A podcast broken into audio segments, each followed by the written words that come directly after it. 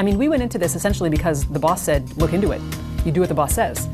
And the church had always said there's just one or two bad priests out there. It's an isolated problem.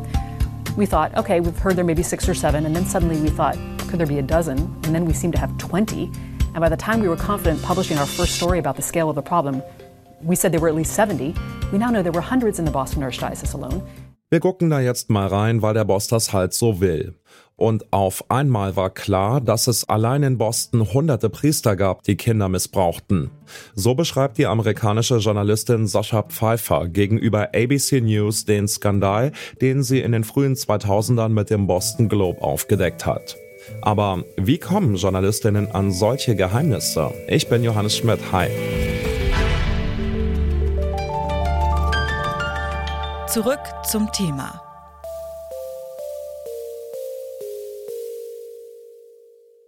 Bitte widmet eure Aufmerksamkeit unserem Werbepartner. Die Suche nach geeigneten Mitarbeitenden kann viel Zeit in Anspruch nehmen, muss sie aber nicht unbedingt, denn man kann sich helfen lassen.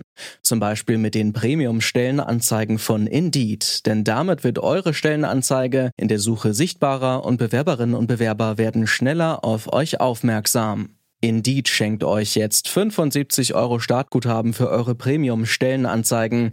Klickt dazu auf den Link in den Show Notes. Es gelten die AGB. Nicht nur der Boston Globe ist durch seine Recherchen auf ein Verbrechen gestoßen, auch heute decken Medien immer wieder Skandale auf. Zuletzt unter anderem der Spiegel und der Bayerische Rundfunk. Die von ihnen veröffentlichten Xinjiang Police Files belegen, wie massiv die chinesische Polizei Menschenrechte verletzt.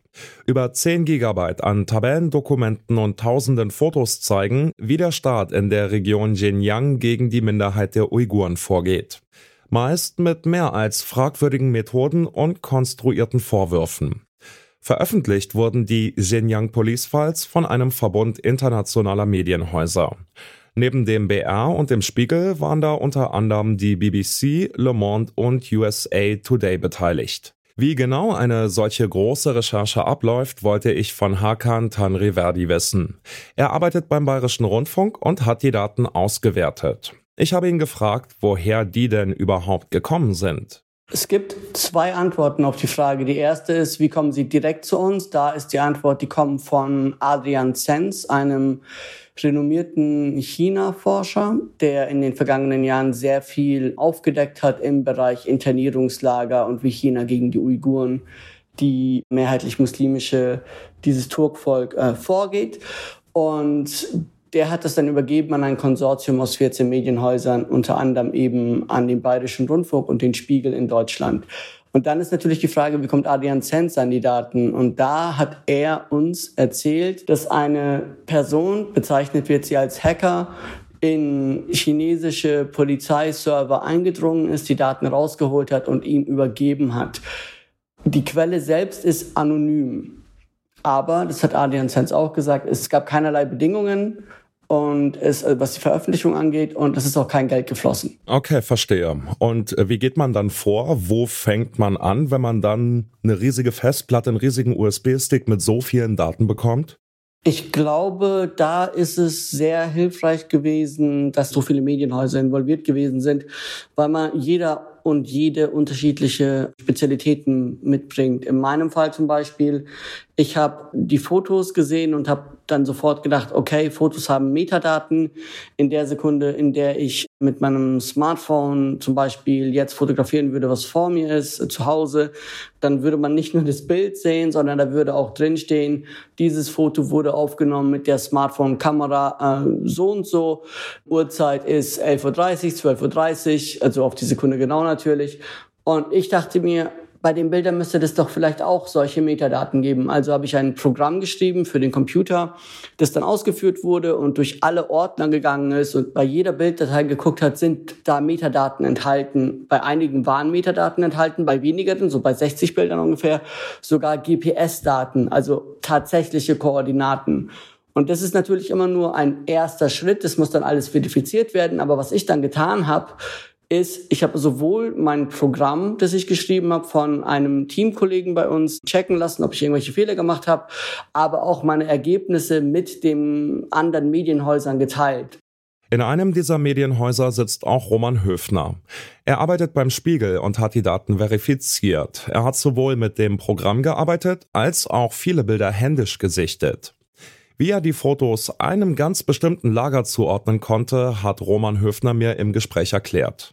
Also wir haben beispielsweise die Fotos, ähm, die aus einem Lager in Tekesh stammen sollten, äh, mit Satellitendaten abgeglichen und versucht, ob wir ausmachen können, dass die Bilder tatsächlich dort aufgenommen wurden. Da sieht man auf einem Außenfoto beispielsweise Polizisten auf dem Gelände des Lagers stehen, im Hintergrund ein Wachturm, dahinter ein Gebäude, ähm, verschiedene Bäume und Büsche. Genau die gleiche Anordnung des Wachturms, der Bäume und des Gebäudes konnten wir dann auf Satellitendaten wiederfinden und so äh, ziemlich sicher davon ausgehen, dass das Foto genau an diesem Ort aufgenommen wurde. Und wie lange hat's gedauert, bis Sie gesagt haben, ja, das ist valide? Wie lange hatten Sie noch Zweifel oder waren Sie vom ersten Moment an überzeugt, wir sind da an was Echtem dran? Wir haben uns über Wochen zusammen mit dem Bayerischen Rundfunk mit diesem Datensatz beschäftigt und in dem Datensatz immer mehr Dokumente gefunden, die wir verifizieren konnten. Zum Schluss hat dann das Fraunhofer Institut auch nochmal über eine Auswahl der Bilder geguckt und nachgeprüft, ob es da irgendwelche Veränderungen gab oder Fälschungen. Allerdings geht es nicht nur um Bilder. Denn in dem Datensatz waren auch viele personenbezogene Angaben, wie Hakan Tanriverdi mir erzählt hat. Und die mussten natürlich auch überprüft werden. Was es noch gab, ist, dass wir die Daten auf Plausibilität geprüft haben. Was heißt es? Da waren Telefonnummern enthalten von angeblich chinesischen Polizisten. Die Kollegen der BBC News haben diese Nummern abtelefoniert. 150 Nummern. Manchmal sind Leute rangegangen, die haben ihren Namen bestätigt und ihren Dienstrang bestätigt. Da hat die BBC News auf ihrer Webseite tatsächlich Transkripte veröffentlicht, kann sich jeder durchschauen, was da gesagt wurde in einem Fall. Wir haben ein forensisches Gutachten erstellen lassen vom Fraunhofer Institut. Die haben keine Manipulation erkennen können. Und zu guter Letzt, wir haben natürlich Angehörige getroffen. Da steht dann in Excel-Dateien stehen Namen vom chinesischen Staat vergebene ID-Nummern und teilweise waren auch Fotos dabei und dann haben wir einen Angehörigen das Foto gezeigt und der hat gesagt, ja, das ist meine Frau, ja, das ist ihre ID-Nummer. Auf dem Bild sieht sie sehr verzweifelt aus, ihr Geist ist gebrochen. Und das waren einige der Schritte, bei denen wir wussten, wenn wir das machen, können wir sicherstellen, dass die Dokumente nach unseren Recherchen echt sind und viel dafür spricht, aber wichtiger eben nichts dagegen. Okay, verstehe. Wenn Sie jetzt mit dem Sichten und dem Verifizieren der Informationen fertig sind, wie entscheiden Sie denn dann gemeinsam mit den anderen Redaktionen, wann veröffentlicht wird? Also wie kommt der Zeitpunkt der Veröffentlichung zustande? Generell ist es so, ich war jetzt, da muss ich äh, der Transparenz halber dazu sagen, dass es das erste Mal ist, dass ich bei so einem Konsortium dabei war. Aber mein Verständnis ist, die Veröffentlichung ist dann, wenn die Recherche abgeschlossen ist. Da gibt's keine anderen Überlegungen, dass man sagt, wir warten das und das ab oder in der Woche ist noch das und das und dann wird uns das die Schlagzeilen stehlen. Also solche Überlegungen gibt's nicht. Für diese Recherche war klar, wir brauchen Zeit und sobald wir fertig sind, dann wird die Story veröffentlicht. Natürlich gibt es hier und da Faktoren, wo man denkt, okay, wäre vielleicht cool, wenn wir es dann an einem spezifischen Datum veröffentlichen würden. Ich kann es jetzt bei einer anderen Recherche von mir sagen, die weit weniger sensibel gewesen ist und deswegen nicht als direkten Vergleich nehmen. Aber bei einer anderen Recherche war es so, dass ich wusste, ich bin ab einem gewissen Zeitpunkt einfach nicht mehr in der Nähe eines Rechners für eine Woche. Deswegen wäre es gut, wenn wir die Recherche bis dahin abschließen könnten. Hat in dem Fall geklappt. Aber jetzt bei dieser Recherche war klar, wenn alles fertig ist, kann man damit rausgehen. Informantinnen, wie im aktuellen Fall der Hacker, sind essentiell, um an brisantes Material heranzukommen. Wenn Journalistinnen das dann erstmal haben, beginnt das große Recherchieren. Stimmen die Angaben? Passt alles zusammen? Ist es authentisch? Dafür programmieren die Beteiligten dann mitunter auch mal eine eigene Software. In großen Fällen arbeiten internationale Medien oft zusammen, um Kompetenzen und Kapazitäten zu bündeln. Bevor die Ergebnisse dann an die Öffentlichkeit gehen, ist dann natürlich wichtig, dass alle die Sachen vertraulich behandeln. Denn sonst kann man sich auch die beste Recherche kaputt machen. Und damit verabschieden wir uns für heute.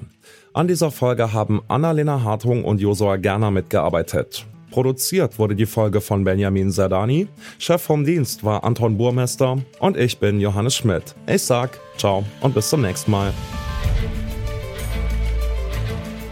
Zurück zum Thema vom Podcast Radio Detektor FM.